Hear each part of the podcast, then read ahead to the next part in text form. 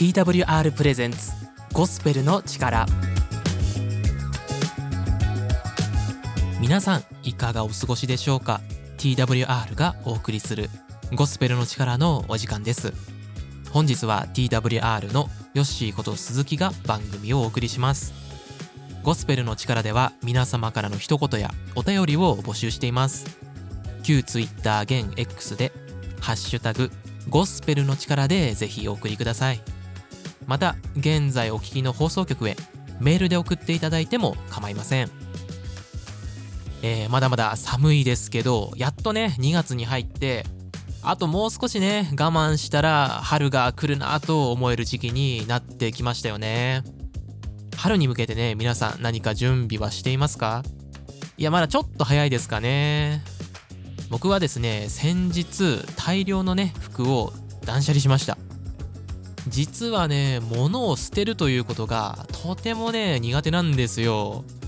僕の母は逆にね何でも捨てちゃうタイプなので性格真反対ですね。ちょっとね目を離すと僕はすぐにね、まあ、机の上とかテーブルの上とか、まあ、何でもね棚の上でもね物でね埋まってしまうんです。そんな僕ですから服なんてねまあこれいつか着る機会があるかもしれないとかそういう風にね思ってしまって本当にね捨てることができないんですよ。あの2年3年前とかじゃないですからね。もう10年前の学生の頃の高校生の頃ですかね。もう二度とね着ることがないであろうっていうね謎の服ですらなんかね衣装ケースの奥に埋まっててずっとね捨てられないでいたんですよ。でもついにこの間一年発起で断捨離したら なんとね袋4つ分にもなりました。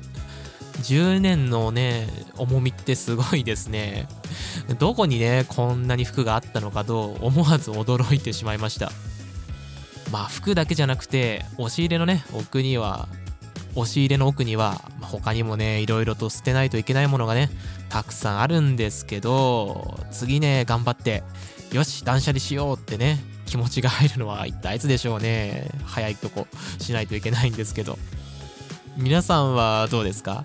断捨離のねいいやり方がねありましたら是非教えてください。それでは本日最初の曲をお送りします。ホープンミュージックでただ愛だけ。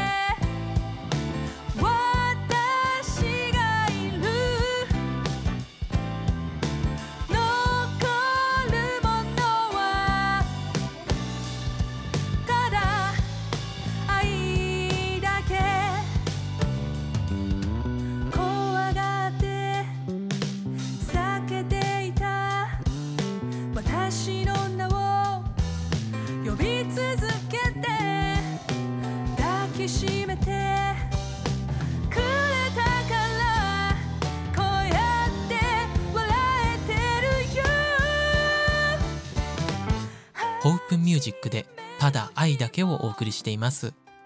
続いて本日は聖書のお話を元にした音声ドラマのサンリフトプロジェクトをお送りします。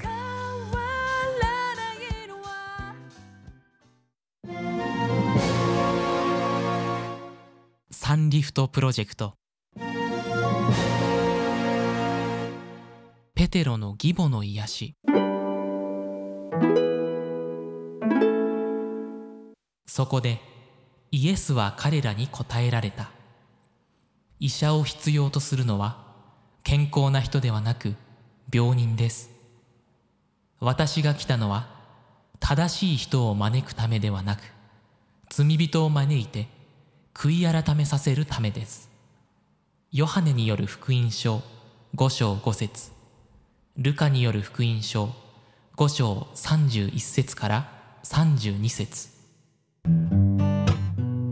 熱が出て寝込んだことってある？うん。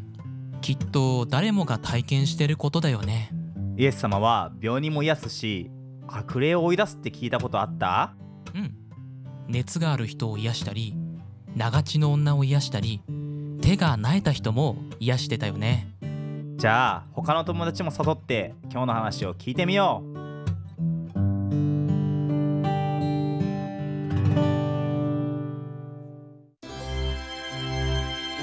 人々は神の国のメッセージをイエスから聞き素晴らしい大いなる奇跡を見ました。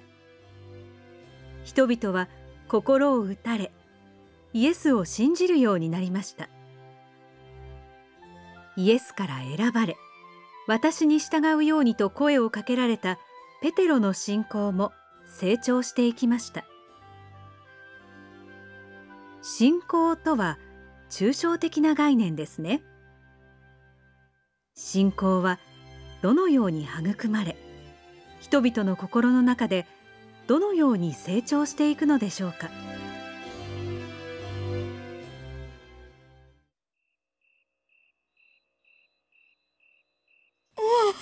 ご主人様が戻ってこられたわ。奥様奥様ご主人様がお帰りですよ。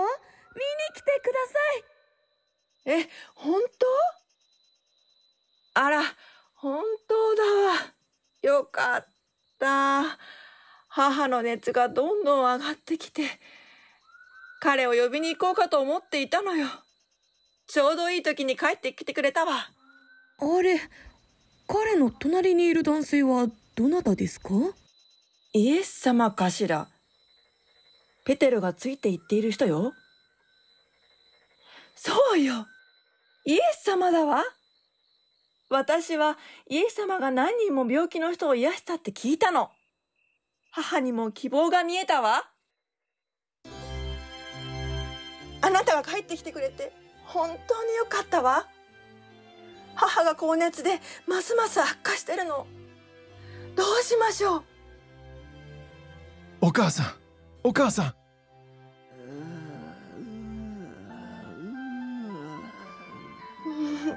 どうしましょう？その時イエスがペテロの義理の母のところに行き彼女の手に触れると熱が下がりました。見て！母はもう汗かいてないわ。肌の色も戻ってきてる。これが僕の先生のイエス様だよ。イエス様？みんなが話題にしてるあのイエス様？今日私は先生に癒してもらったのね。イエス様ありがとうございます。ごちそうの準備をいたします。お母さんたった今回復したばかりです。無理しないでください。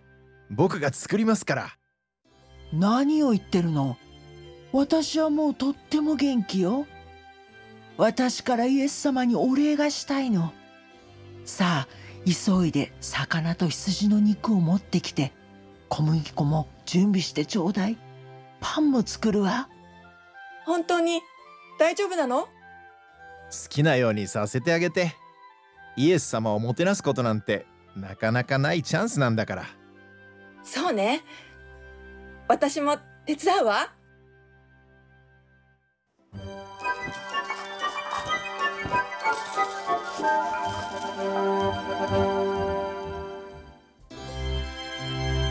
イエスには力と尊厳があります。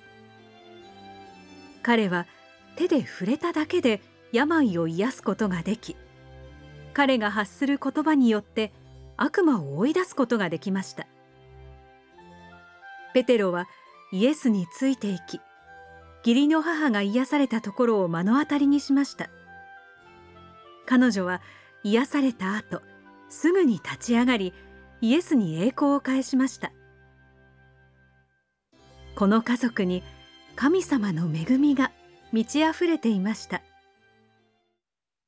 そこでイエスは彼らに答えられた。医者を必要とするのは健康な人ではなく病人です。私が来たのは正しい人を招くためではなく罪人を招いて悔い改めさせるためです。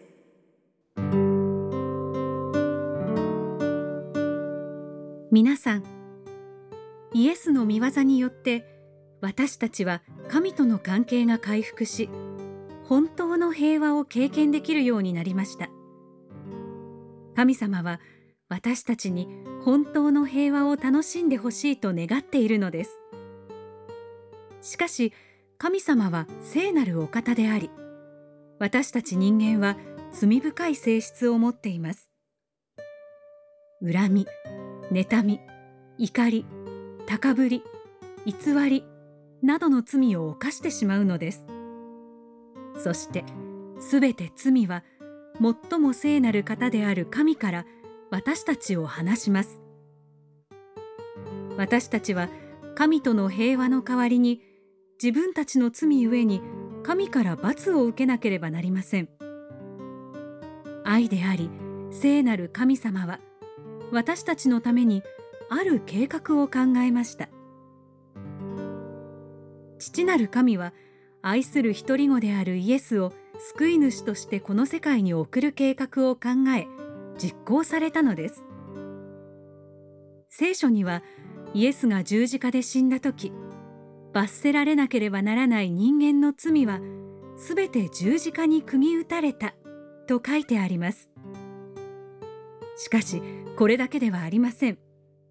イエスは死人の中からよみがえったと聖書は私たちに教えてくれています。イエスは死んでよみがえったのです。今日も生きているのです。皆さん聖書には皆死ぬことが決まっていると書かれています。しかしイエスの存在がこの事実のすべてを変えるのです。イエスに信仰と信頼を置くなら死の代わりに永遠の命が与えられると聖書に記されています。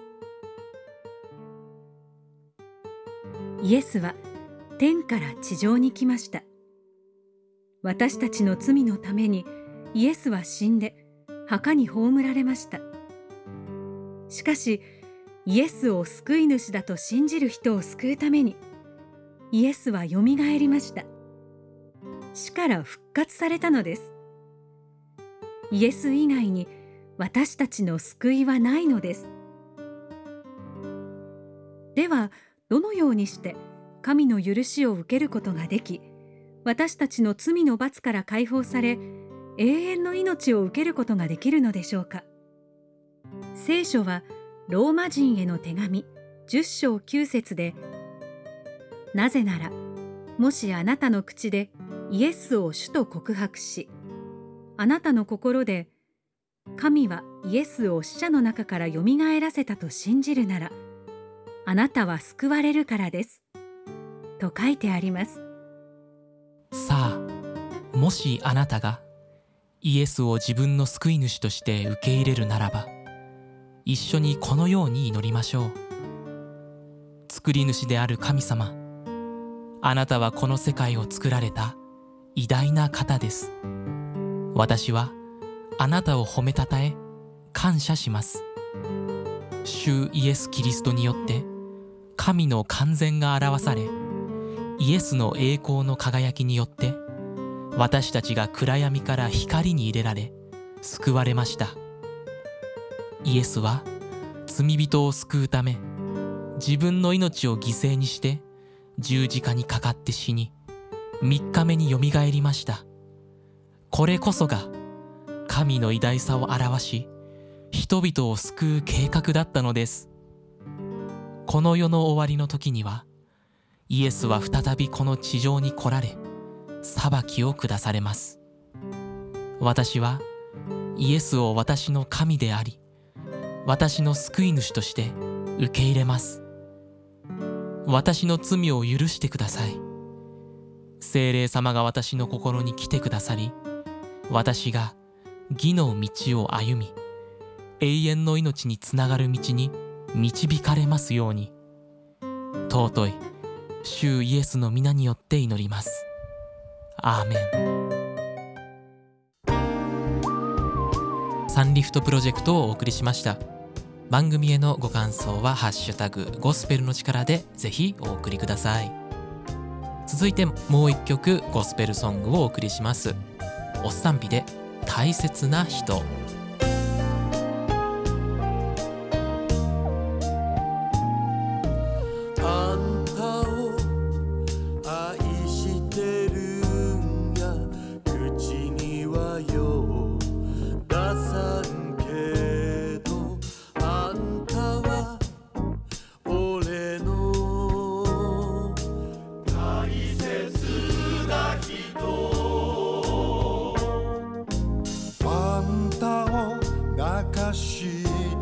ばかりどないしょもない俺やけどあんたは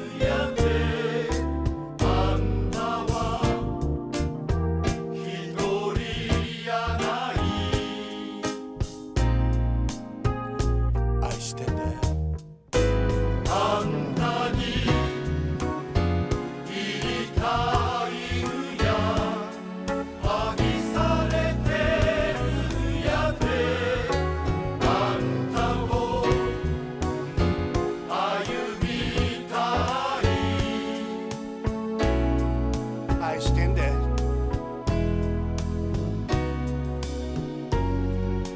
あんな一回しか言わへんねん。あんたがおらんかったらあかんねん。あんたを愛してんねや。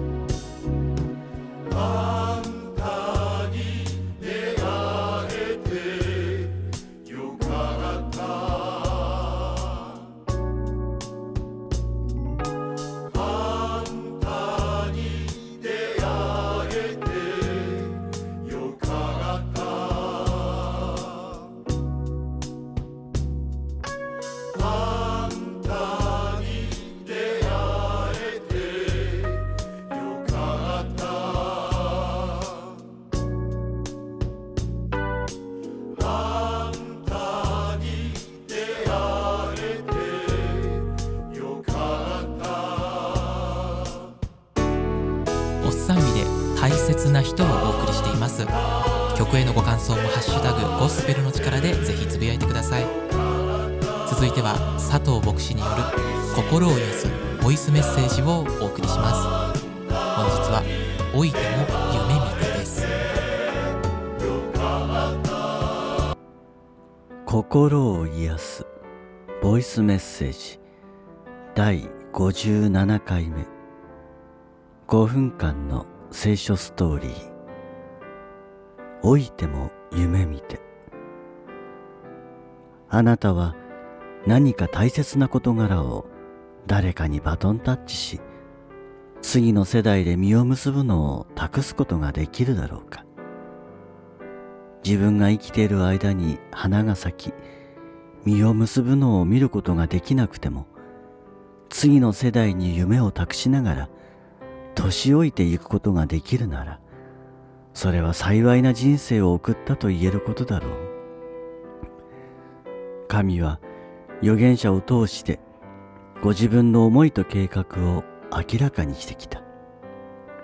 しかしキリストが生まれる前の400年間は沈黙の時代と言われ神の言葉は表されなかった。今日の箇所は400年の沈黙が何の前触れもなく破られた瞬間だった。年老いたザカリアには子供がいなかった。おそらくザカリア夫婦は子供のためにずっと祈ってきたことだろう。しかしそれは叶えられずそのまま年老いてしまった。しかしザカリアに突然天使が現れ子供が生まれると告げたのだ。天使はこう語った。彼こそエリアの霊と力で主の前触れをし父たちの心を子供たちに向けさせ逆らう者を義人の心に立ち返らせこうして整えられた民を主のために用意するのです。旧約聖書を知っているユダヤ人であればこの言葉が意味することはすぐにわかる。これはメシアの前に預言者エリアが来て人々に備えをすると予言された箇所だ。聖書には人が諦めるしかないような状況の時神が答えられる箇所がたくさんある。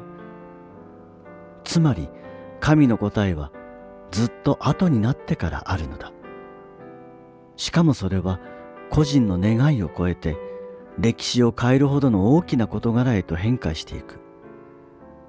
ザカリアの場合も同様で彼一人の願いではなくイスラエルの歴史を大きく変えるものとなった。さて神の約束で生まれたザカリアの子バプテスマのヨハネは天使が語った通りエリアのような預言者としてイスラエルの国中に知られる人物となった。しかし彼が公の活動を始める頃父のザカリアと母のエリザベスはすでに他界していた。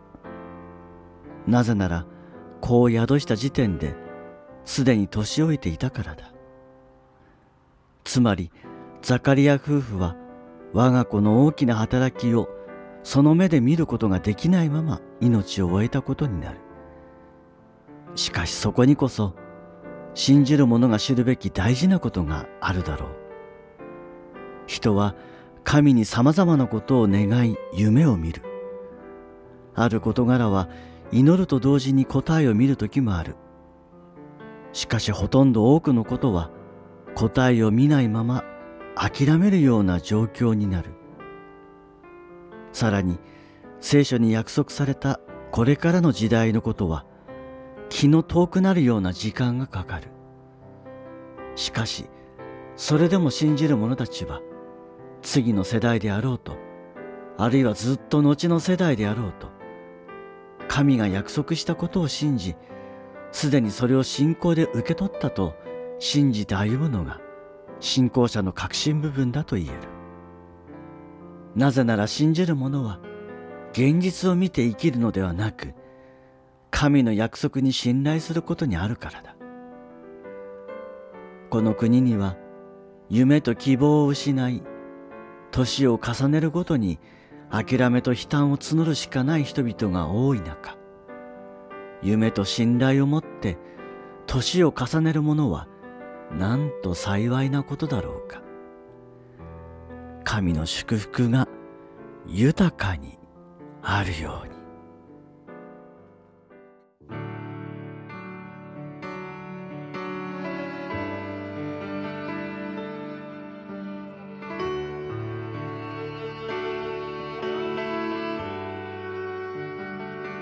まもなくお別れのお時間です。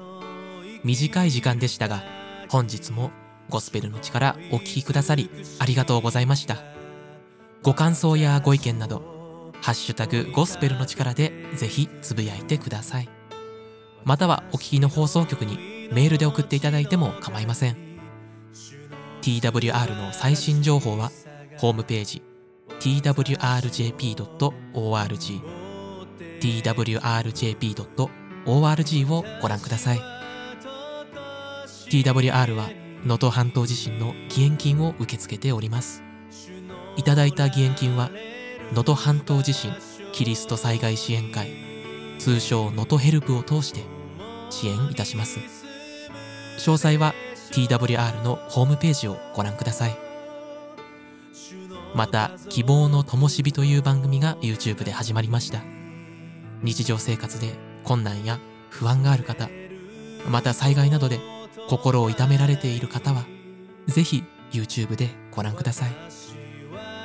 ゴスペルの力はポッドキャストでも過去のアーカイブを聞くことが可能です。